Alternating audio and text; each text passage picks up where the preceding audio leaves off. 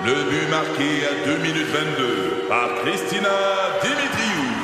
Avec l'aide de Sebastiano Brunet, Lucie Beaulieu, Tarek Malki, Jenny Agostino, Edith Chen, Emmanuel Jean-Pierre. Au hockey, comme en immobilier, pour réussir, ça prend toute une équipe.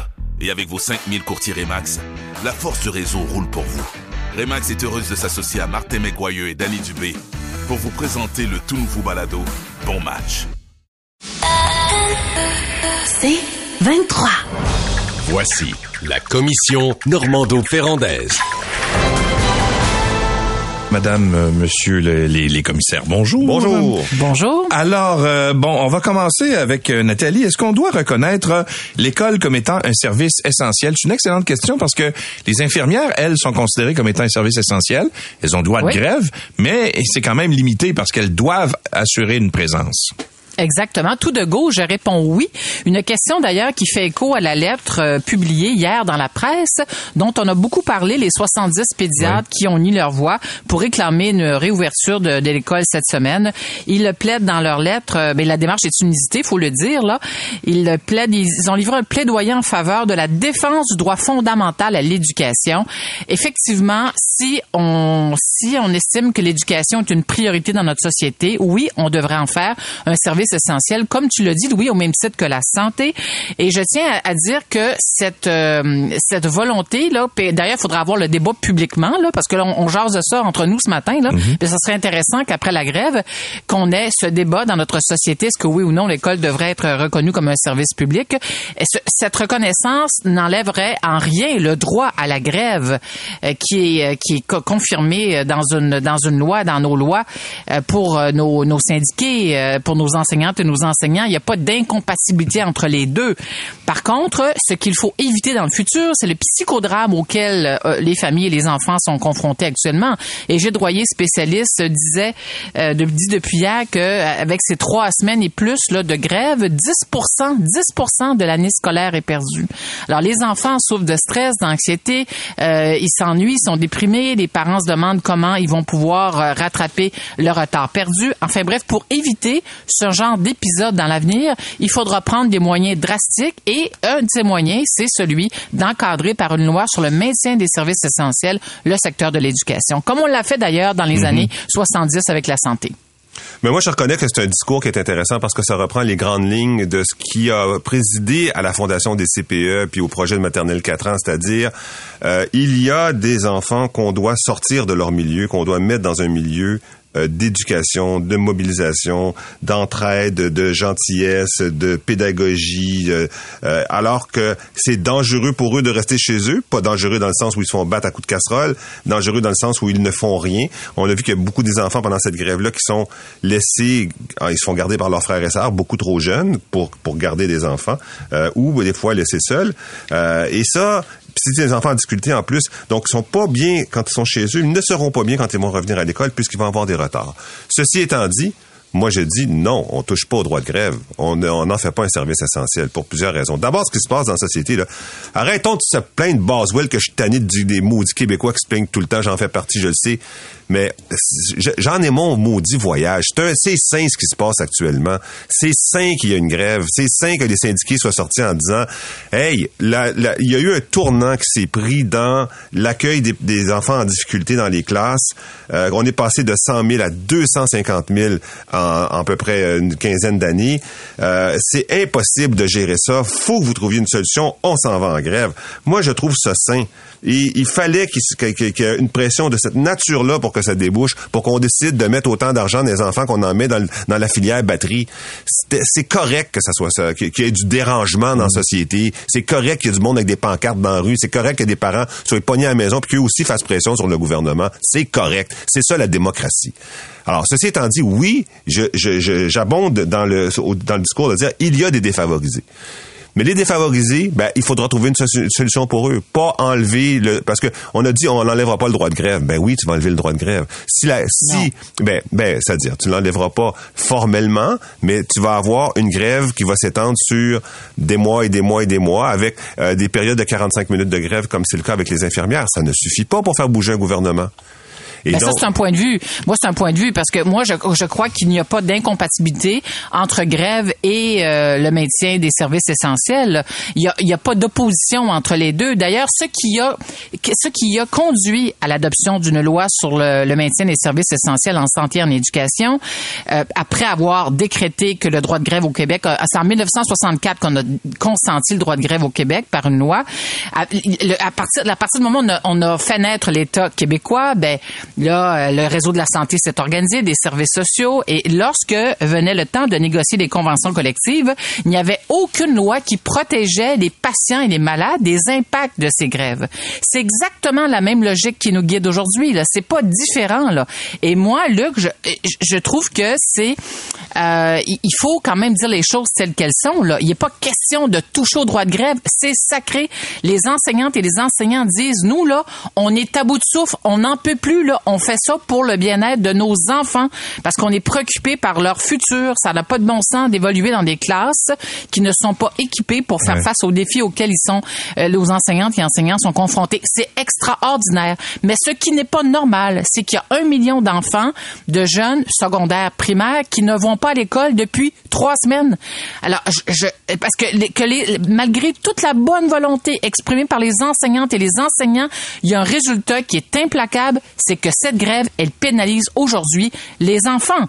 Euh, c'est ça, mais mais mais je je, je dis pas je dis pas je je je, me- je blâme pas les enseignantes et les enseignants, bien au contraire, bien au contraire. Mais il y a quand même ça cette réalité. Est-ce que à chaque fois qu'on s'en va en grève, c'est un passage obligé de faire souffrir nos enfants comme on le fait actuellement? Moi, je réponds non. Comme on a décidé à une certaine époque de le faire pour protéger, pour mieux protéger les, les patients, les patientes, euh, des grèves qui étaient décrétées euh, par euh, par les, euh, les les les syndiqués du réseau de la santé et des services sociaux. Moi, Je sens que je t'ai ébranlé. non, mais non, mais c'est ce que je il était ben non, mais morceau à terre, Nathalie. Ben oui, c'est incroyable. Ah, écoute, ça mais n'en prend pour cette habitude, terre. ouais, c'est ça. Ben, regarde, ça s'en vient, tu vas voir. Euh, cette habitude-là de dire on peut tout avoir et son contraire me, me, ne me plaît pas. C'est pas vrai qu'on peut tout avoir et son contraire. Il y a des moments dans la société où il faut souffrir. Là, un bon service de loisirs pour, pour 60% des enfants, ça fait la, ça aurait fait la job pendant la grève. Là, il y a des enfants qui souffrent. C'est ceux-là dont on doit se préoccuper. Mais l'hypocrisie sur les pauvres petits-enfants qui sont dans classe spécialisée puis qui ont de la misère, etc.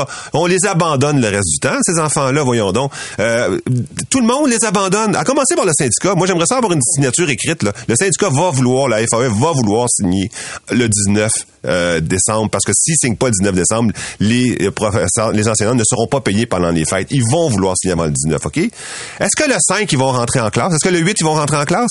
Je te garantis, moi, que si le Front commun n'a pas signé, puis que les secrétaires, le personnel de soutien, puis la maintenance n'a pas signé, puis qu'ils font Ouais. un piquet de grève, ils rentreront pas Ouais, en ils l'ont classe. déjà dit qu'ils vont pas Ben franchir voilà. de grève. Alors, ah, mais là, mais tout à coup, là, les pauvres petits-enfants dé- dé- euh, défavorisés, ils compteront plus cette fois-là. Ils compteront Non, pas. mais, mais Luc, dans un monde idéal, dans un monde idéal, là, on, on aurait des, on aurait, le, écoute, des milliards et des milliards investis dans notre réseau de la santé. On aurait toutes les ressources dont nos enseignantes et enseignants ont besoin pour faire face aux défis auxquels ils sont confrontés. Par exemple, tu sais, as une classe où la moitié de ta classe est à, où la moitié de tes élèves sont sous plan d'intervention. Alors, euh, on aurait des orthopédagogues en masse, des travailleurs sociaux en masse. Et je veux dire, ça serait parfait, parfait, parfait. Malheureusement, ce monde, il n'existe pas. Alors, voilà. dans ces On a trop de VR sur nos routes. On a, on a choisi un gouvernement qui coupe les impôts plutôt qu'un gouvernement qui met de l'argent dans les écoles. Puis on a signé pour, puis on est content, puis c'est ça qu'on veut. On veut des VR, on veut des 4 roues, on veut des skidoo. Laissez faire les enseignants. Bon. Hey. Voilà. Alors, on va conclure sur cet aspect-là. Juste le temps de vous dire une chose. Euh, le- la ville de Longueuil vient tout juste de donner les informations sur euh, le programme d'abattage des euh, chevreuils dans le parc Michel Ah, Chartrand. Alors, les serres de Virginie. Alors, la ville prévoit effectuer l'opération de chasse contrôlée à l'arbalète au cours de l'automne 2024. Il y aura une centaine de cerfs qui vont être abattus sur les 117 qu'on retrouve dans le parc là-bas. Et euh, donc, ce qu'on explique là, dans le communiqué qu'on vient nous faire parvenir, c'est que on est obligé bien sûr de se conformer au calendrier de chasse qui est établi par le ministère des de la Faune, bien sûr, et que la, au cours des prochains mois, là, on va expliquer comment on va faire ça. Puis, mais en fait, le plan, la dernière phase du plan d'intervention, c'est-à-dire le nombre de chasseurs qui seront autorisés, qui seront ces chasseurs-là qui vont obtenir des permis, ça va être déterminé quelques semaines avant la période de chasse de l'automne 2024. Ça pourrait virer en cirque. Hein. Si jamais, des, mais, jamais des activistes vont sur le terrain. Ouais, mais la CEPAC l'a fait euh, de, oui. dans le, au Mont-Saint-Bruno, puis euh, ils, ont, ils en ont abattu 400 eux autres au cours des dernières ouais, semaines. Puis, puis on n'a pas entendu parler de ça. Non, dans, vrai. Ouais, dans mais le je cas pense qu'ils s'en sont pas vantés non plus dans le sens où ils voulaient pas. Aussi, ils voulaient aussi. éviter des situations comme ouais. ça. Ouais. Mais dans le cas de Longueuil, euh, entre la, cette annonce aujourd'hui que tu confirmes et le moment où ils seront abattus, là, euh, attachez votre sucre parce que ça va continuer de brasser. Là. Ah ben oui, c'est sûr, c'est clair. Sur un chemin de campagne qui se perd à l'horizon dans le bleu du ciel, vous profitez du paysage. Votre nouvelle Toyota sillonne la route avec agilité et négocie les virages avec douceur. Rien ne peut vous arrêter. Ah, sauf la construction. Mais une chose est sûre, c'est que l'aventure vous appelle et que c'est l'occasion rêvée avec la vente étiquette rouge présentement en cours chez Toyota. Profitez-en pour magasiner votre Tundra 2024. Visitez achetermatoyota.ca ou un concessionnaire Toyota du Québec dès aujourd'hui. Commission Normando-Ferrandaise. Et la Corpic dit que c'est pas c'est pas tout à fait la réalité. Alors, ben, euh, euh, ben non, mais c'est sûr, mais il y a c'est deux groupes de pression, c'est sûr que. Oui, mais c'est ce que les autres, le, le RECLAC a simplement mis le nombre de euh, demandes d'aide qu'ils ont reçues. C'est, c'est, Ouais. des ce sont des faits là. Et tu peux pas, euh, tu peux pas dire ils n'ont pas reçu de demande d'aide pour des logements. Là, Mm. ils, ils ont la demande d'aide avec le nom puis l'adresse. Le Corpic peut bien dire ce qu'ils veulent. là. Mais donc, euh, il s'est passé de 1500 à 3500 et ça, c'est ceux qui ont demandé de l'aide. Puis moi, je peux te dire, quand j'étais maire, c'est 600 par année dans un quartier. Fait que 3500 pour tout le Québec, ça me semble très peu. Très peu. Euh, donc, euh, pourquoi? Parce que c'est tellement facile de le faire. Euh, là, il y a eu quand même une évolution. Il y en a eu deux évolutions. Premièrement, il y a eu une modification de la loi qui permettait...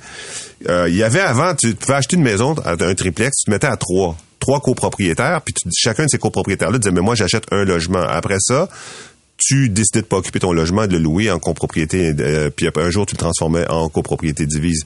Mais pendant des années, tu as pu faire ça. Ça, ce n'est plus possible de le faire. C'est bien, c'est une fuite dans le système. Euh, là, il y a une autre euh, amélioration qui est apportée par la loi 31, qui est de mettre sur le propriétaire le, le- la, la charge de la preuve. C'est-à-dire que si tu dis, je vais rentrer quelqu'un de ma famille, ou si tu dis, je vais faire des travaux de construction, ben c'est toi qui dois aller au tribunal euh, du logement, demander l'expulsion, puis faire la démonstration de ce que, ce que tu vas faire.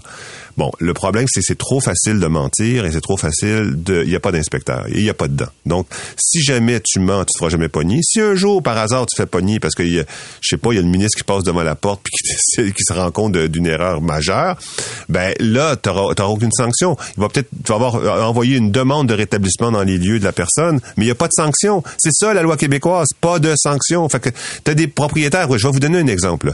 Sur ma rue, il y a un bloc, une dame, euh, qui a expulsé les trois locataires de- des trois étages du triplex. Et euh, sous prétexte qu'elle rentrait là sa famille.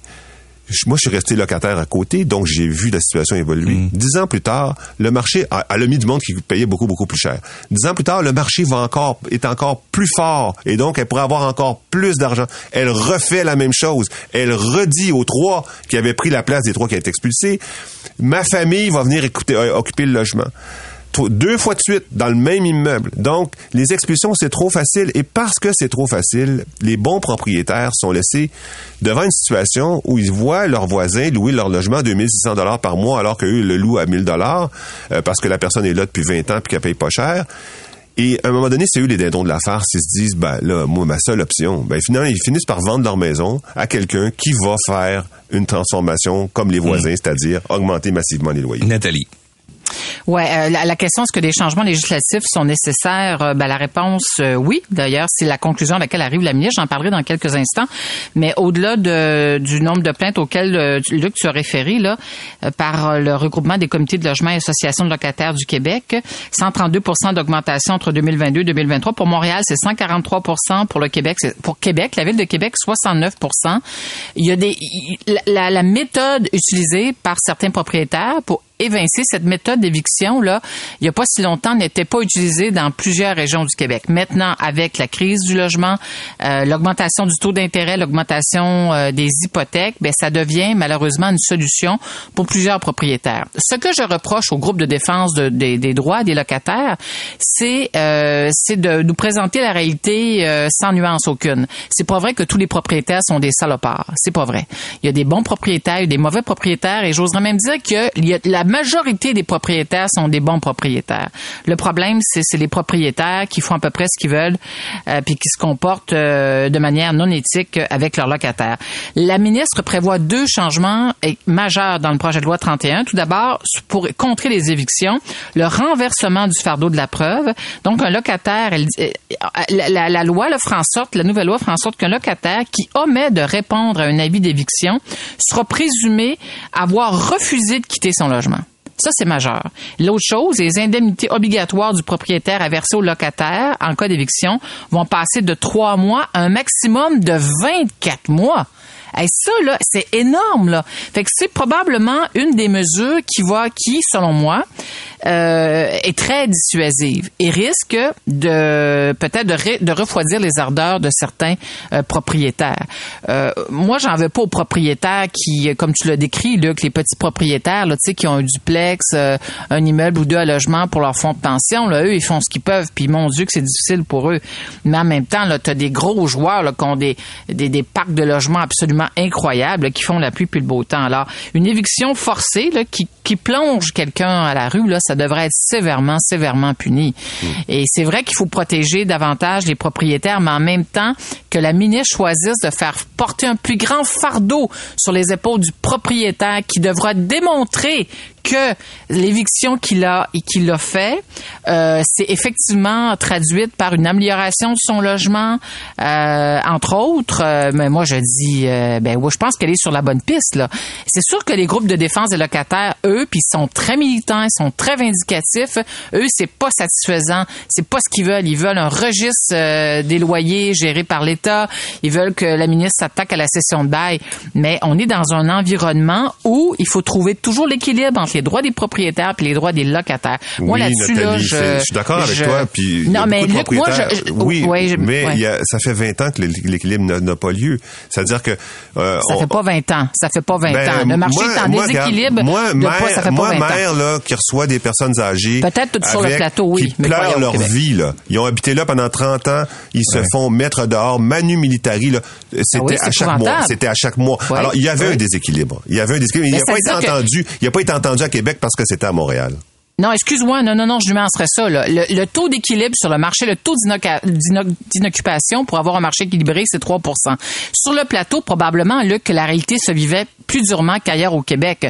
Mais la crise du logement telle qu'on la connaît aujourd'hui, là, ça fait pas 20 ans. On n'est pas en déséquilibre sur le marché depuis 20 ans. Par contre, des cas d'éviction, ça existe depuis, euh, depuis très longtemps, on s'entend là-dessus. Mais là, ce qui est différent aujourd'hui, c'est l'intensité avec laquelle on recourt les propriétaires pour révincer leur locataires mais on dit un peu la même chose, Nathalie, parce que moi, ce que je dis, c'est pendant des années, ils n'ont pas fait attention parce que ça se passait loin.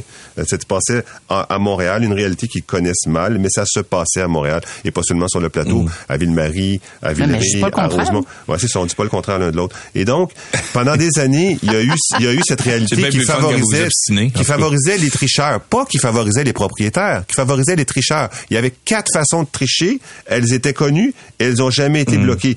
Réunion familiale, c'est-à-dire j'installe une personne de la famille, je fais des travaux, je fais une fusion de logement ou je change d'usage. Par exemple, euh, au rez-de-chaussée, tu pouvais dire, ben moi, je, dorénavant, j'ai un commerce de chiropratie, euh, je veux m'installer là, je change l'usage sur la moitié du bâtiment. Donc, c'était, il y a eu des failles énormes et ça a donné une réalité désespérante. Euh, maintenant, le, rétablissement, je comprends un reclaque de demander des mesures fortes, peut-être plus fortes que celles qui sont en, en œuvre, parce que ça va défiler dans le reste du Québec. Là. Dans le reste du Québec, il va se ah, passer la même chose. C'est le cas, mais c'est le cas actuellement. D'ailleurs, il demande le, le réclame un moratoire sur les évictions, les reprises de logements dans les secteurs où les taux d'inoccupation sont en bas de 3% Écoutez, ça, c'est pratiquement tout le Québec en entier. Hmm. Tout le Québec en entier. Mais, mais demander ça en moratoire, ça veut donc dire, je, je, serais étonné que la ministre aille de ce hmm. côté-là. Pourquoi? Parce que un petit propriétaire qui, qui, qui est responsable, qui fait les choses correctement, ben, puis qui, lui, effectivement, est est, est- est confronté à ce à cette réalité, ben lui, il aurait les deux mains attachées là. Alors, euh, enfin. Alors voilà, merci beaucoup. Euh, à demain. Euh, merci d'avoir été là, Bye euh, bye. les commissaires. Toujours dans le tunnel, Marc.